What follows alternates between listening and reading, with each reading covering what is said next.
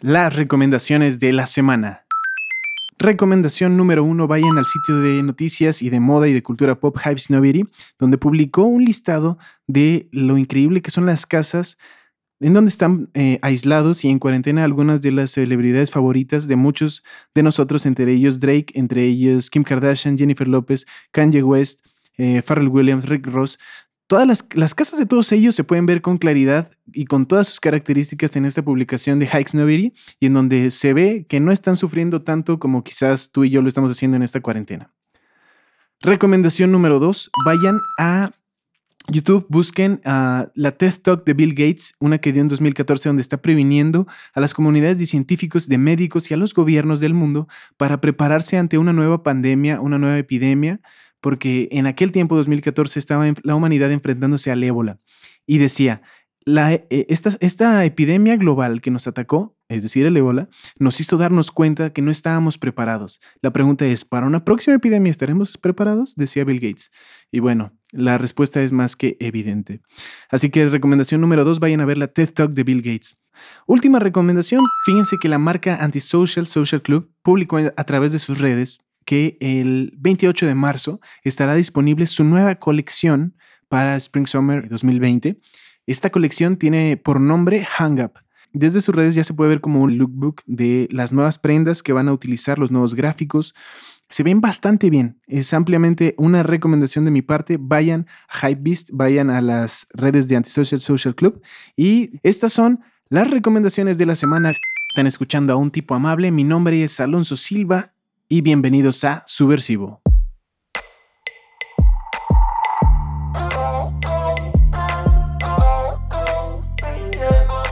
Alterando el orden establecido hasta las últimas consecuencias. Así es, bienvenidos a el tercer episodio de este podcast que ya les había platicado un poquito en el pasado. Es un proyecto que ya tenía en mi mente desde hace tiempo, pero hasta ahora pude concretarlo y gracias a a la ayuda de dos amigos míos, dos hermanos, los genios detrás de Sonic Garden, em, es que pude echarlo a andar, aunque eh, tengo que decirlo tristemente el día de hoy, muy tristemente, estoy desde la comodidad de mi casa ah, improvisando un estudio casero. Eh, por eso si ustedes me escuchan un poquito diferente esta vez es porque eh, así es, no estoy en Sonic Garden, pero ellos aún así me van a poder ayudar con la mezcla y la edición, así que si, me escuchan normal, es porque ellos hicieron su magia, como siempre. También si por ahí escuchan que mis perros están, mis perros están ladrando o si escuchan eh, voces extrañas del más allá, no se espanten, no son voces del más allá, seguro van a ser las voces de mis papás o de mis hermanos que seguramente en algún momento estarán cruzándose por aquí. En este tercer podcast tengo pensadas varias historias para ustedes, para deleitarlos. Sin antes empezar, eh, pero antes de empezar quiero platicarles un poquito. ¿Han escuchado esa frase que una pésima publicidad es una excelente publicidad? ¿Cuántas, cuántas veces hemos visto muy feos y malos comerciales que es lo único que hacen, sin ellos esperarlo, es atraer la mirada de muchas personas? Es lo que siento que está sucediendo entre Taylor Swift y Kim Kardashian, que están trayendo otra vez a la luz de las personas una situación ya vieja en donde ya no sabemos quién es la víctima, si Taylor Swift, si Kim Kardashian, si Kanye West. El asunto es que eh, aparentemente salió, no aparentemente, salió un video donde se está confirmando que Kim Kardashian Kanye West habían mentido por allá el 2016 y Taylor Swift había dicho la verdad y no sabía que Kanye West le había dedicado unas líneas, eh, pues medio manchaditas, vamos a decir, a Taylor Swift sin su consentimiento. Y los y Kardashian y West estaban diciendo que no, que sí le habían dicho y que sí sabía y que no hay por qué alarmarse. La verdad es que como siempre no sabemos quién está mintiendo, porque aunque ese video está ya eh, pues en las redes, eh, no sabemos si había, si hubo otra conversación o si hubo otro diálogo, no lo sé, pero lo que sí estoy seguro sin ponerme del lado de nadie, lo que sí estoy seguro es que esta polémica siempre es necesaria para estas personalidades porque sin esta polémica, ¿quiénes serían ellos? Así que las necesitan para ser lo que son. Y como bien dice esta frase que ya les platicaba, una pésima publicidad es una excelente publicidad. Hablando de pésimas publicidades que terminan atrayendo a la gente, mientras estaba preparando este podcast vi la cuenta arroba es de mamador de Twitter, donde publican una de Bárbara de Regil que le están preguntando en Instagram.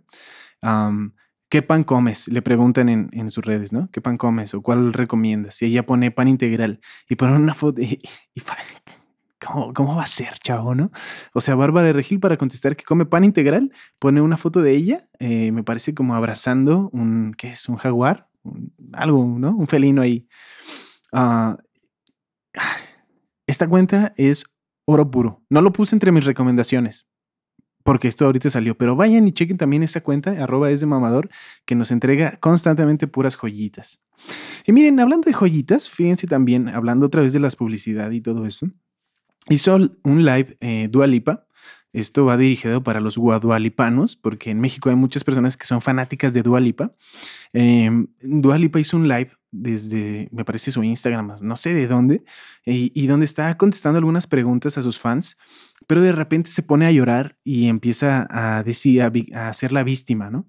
De, de, que acaba de filtrarse, alguien filtró su nuevo disco y pues está llorando, pobrecita. ¿En serio le creen? ¿En serio creen que ella no sabía que se iba a filtrar su disco? Siglo XXI, muchachos.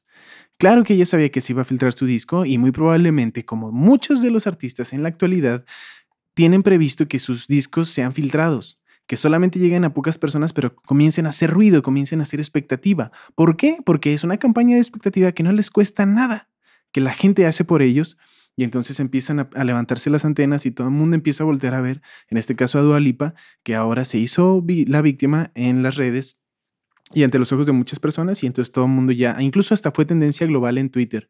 Y entonces pues todo el mundo está triste. Ay, pobrecita, se le filtró el disco a Dualipa y adelantó la salida de su disco. Pues vamos a escucharlo para que, para que no se quede triste y para que no le vaya mal. Obviamente Dualipa sabía bien que, que, su disco se iba a filtrar de alguna manera, incluso hasta ella o sus, em, sus representantes o sus asesores de imagen. Em, recuerden que no los asesores de imagen no trabajan solamente su imagen física. Eh, propiciaron que se filtrara su disco y ahora ha hecho una excelente campaña de expectativa y próximamente veremos, estoy seguro, al menos una de sus canciones ser un gran hit. ¿Se acuerdan de una chavita que nos aparecía en los anuncios de YouTube? Eh, obviamente, obviamente todos los anuncios de YouTube están bien perfectamente ignorados por nosotros. Eh, somos pobres y, pues no tenemos YouTube Premium y esas cosas. Y pues nos tenemos que aguantar y nos acostumbramos a los anuncios, ahí esperamos a que se acabe el enfadoso anuncio y todavía, a veces YouTube nos trolea y nos pone un segundo anuncio o a veces hasta un tercer anuncio antes de ver una cancioncita. Pues se acuerdan de una chavita que, estaba de enfadosa siempre con, con un disco eh, que se llamaba El Mal Querer y entonces nadie sabía quién era esa chava y se ponía ese anuncio y pues esperamos a que como todos los anuncios se acabara y ya poníamos nuestras canciones o nuestro lo que sea que fuéramos a ver. Y luego esta chava de repente hizo una colaboración que casualmente a todo el mundo le gustó. A todo el mundo le gustó. Eh, luego el video no se diga, los pasitos de baile y todo eso se hizo mega famosa. Y ahora resulta, como siempre, salieron los morrillos y las morrillas alternativas diciendo que siempre les gustó el flamenco reggaetón, eh, el flamenco pop. Y, y, pues ahora tiene muchísimas fans. Hasta una marca, Pull&Bear, hizo una colaboración con ella y todo ese rollo, ¿no? Pues sí, de seguro ya sé que saben de quién estoy hablando. Estoy hablando de Rosalía y ella también volvió este, de manera sorpresiva para publicar em, una nueva canción, una balada que se llama Dolerme. esta canción la pueden encontrar desde ya en YouTube. Búsquenla, Rosalía. La canción se llama Dolerme. Y, también en sus redes publicó un poquito de lo que significa esta canción y, por qué la está publicando. Está buena onda, está buena onda porque ella dice que lo está haciendo para acompañarnos en nuestra cuarentena y pues se agradece, ¿no? Se agradece y sobre todo estos morrillos alternativos que ahora son mega fans y de que siempre les, desde antes de nacer ya les gustaba la música de Rosalía, les va a gustar aún más. Vayan y escúchenla y díganme qué, qué les parece. En fin, y con todo lo dicho, Ah, si ustedes están escuchando ruiditos por ahí, es mi hermanito el pequeño que bajó a tomar agua. Pero él, él puede hacer lo que, lo que se le pegue la gana porque es mi hermanito favorito. Ahora sí, ahí se están escuchando. Se está sirviendo agua. No piensen que estoy haciendo pipí, no es agua. con todo esto dicho ya, este, El día de hoy quiero platicarles algunos misterios y algunas historias terroríficas. Espero que les guste. Y uh, bueno, estas son las historias del día.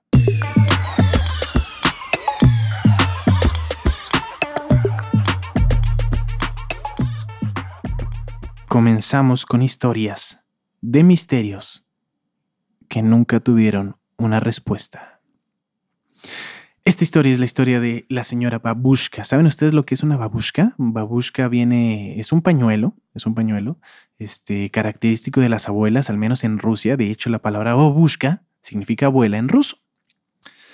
Pues fíjense que en el asesinato de John F. Kennedy el 22 de noviembre de 1963, cuando él estaba en la Plaza Dili y había gente reunida y pues para recibir al presidente, hubo un atentado contra su persona que terminó en asesinato hubo un tiroteo contra el, señor John F. Kennedy y como obviamente muchos de nosotros habríamos hecho al escuchar los tiroteos, la gente empezó a huir eh, llena de pánico para resguardarse de esta situación. Ahí es donde surge el misterio. Hay una fotografía donde claramente se ve mientras la gente corre aterrada, una persona caminando en el sentido contrario hacia donde la gente huía, sosteniendo algo en sus manos, algo que pareciera ser una cámara una cámara para grabar lo que estaba sucediendo en el atentado hacia John F. Kennedy. Esta persona traía lo que aparentemente es una babushka.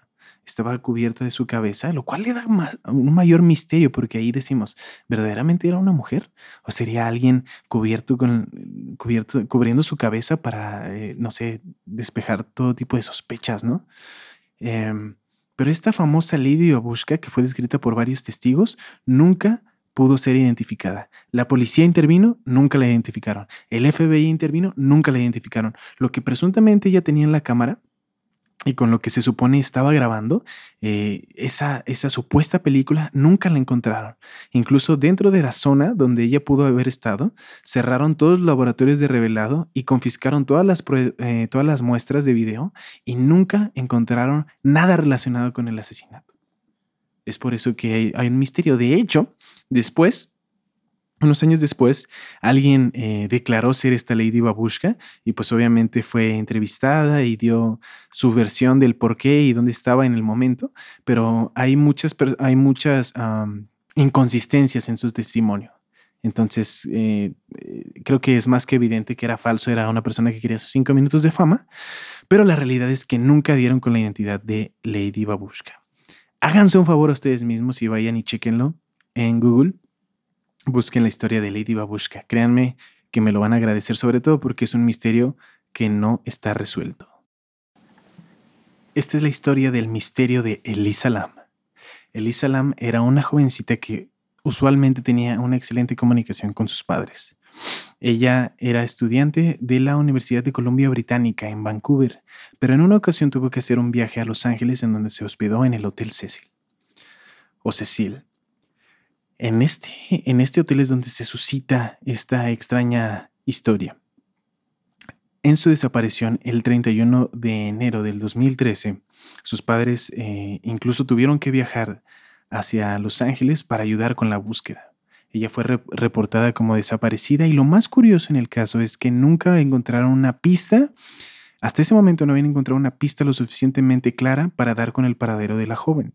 Solamente una, un testimonio de una persona, un gerente de una librería que está enfrente del hotel, Incluso cuando le preguntaron qué, sabía él de la situación, él les platicó que no había visto ninguna, eh, que no había visto nada extraño en el caso, que la había visto a ella estaba bien, ella solía ser extrovertida, solía ser amigable y no había visto nada extraño en ella.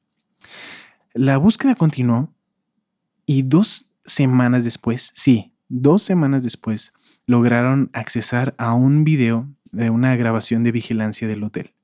Y ahí es donde empieza lo bueno porque esta joven se ve que entra en, el cuadro de la videovigilancia y se ve cómo intenta entrar al ascensor. Entra, empieza a picar los números de dentro del ascensor, pero después se hace a la esquina, se asoma en varias ocasiones como si alguien la estuviera siguiendo. Eh, se, se, agacha y empieza a hacer expresiones como de pánico y de miedo. Empieza a actuar como si ella no estuviera en sus cinco sentidos, como si algo, como si algo le causara miedo y de repente sale del cuadro de este video. Pasaron unos días más después de que encontraron este video y aunque era muy claro, nunca encontraron en él una pista suficiente para encontrarla. Hasta que un día las personas que estaban hospedadas en el hotel reportaron que el agua tenía un muy mal olor y que también el agua, algunos decían, estaba muy oscura. Esto les sirvió como alguna pista a los que estaban detrás de las búsquedas y fueron a los tanques que proveían agua a los huéspedes del hotel. Y en uno de estos tanques encontraron el cuerpo de esta joven. La investigación no, determinó cómo murió Lam, pero nunca ofreció una explicación sobre cómo entró, por ejemplo, en el tanque en el que ella estaba, porque las puertas y las escaleras que accedían al techo del hotel estaban cerradas con llave, y solo el personal tenía las claves y los códigos de acceso. Incluso en cualquier intento de forzarla supuestamente habría activado una alarma, lo cual no sucedió. Lo muy extraño es que a pesar de que toda esta seguridad estaba en el hotel, ella terminó apareciendo en uno de los tanques de, de este lugar. Y este video del que les estoy platicando fue publicado y tuvo mucha trascendencia, empezando por YouTube.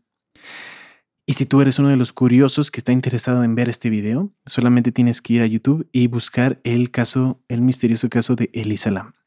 Posteriormente hubo un documental policíaco que trataba como de, de, dar explicaciones ante esta situación, pero la verdad es que hay muchas inconsistencias y los problemas y los misterios siguieron sin resolverse.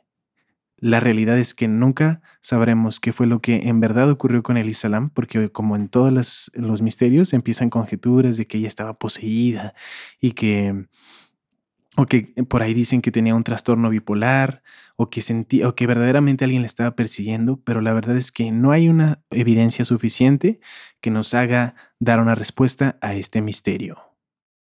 Y por último, para su beneplácito, tenía que meter algo de nuestro muy querido y amado México Mágico.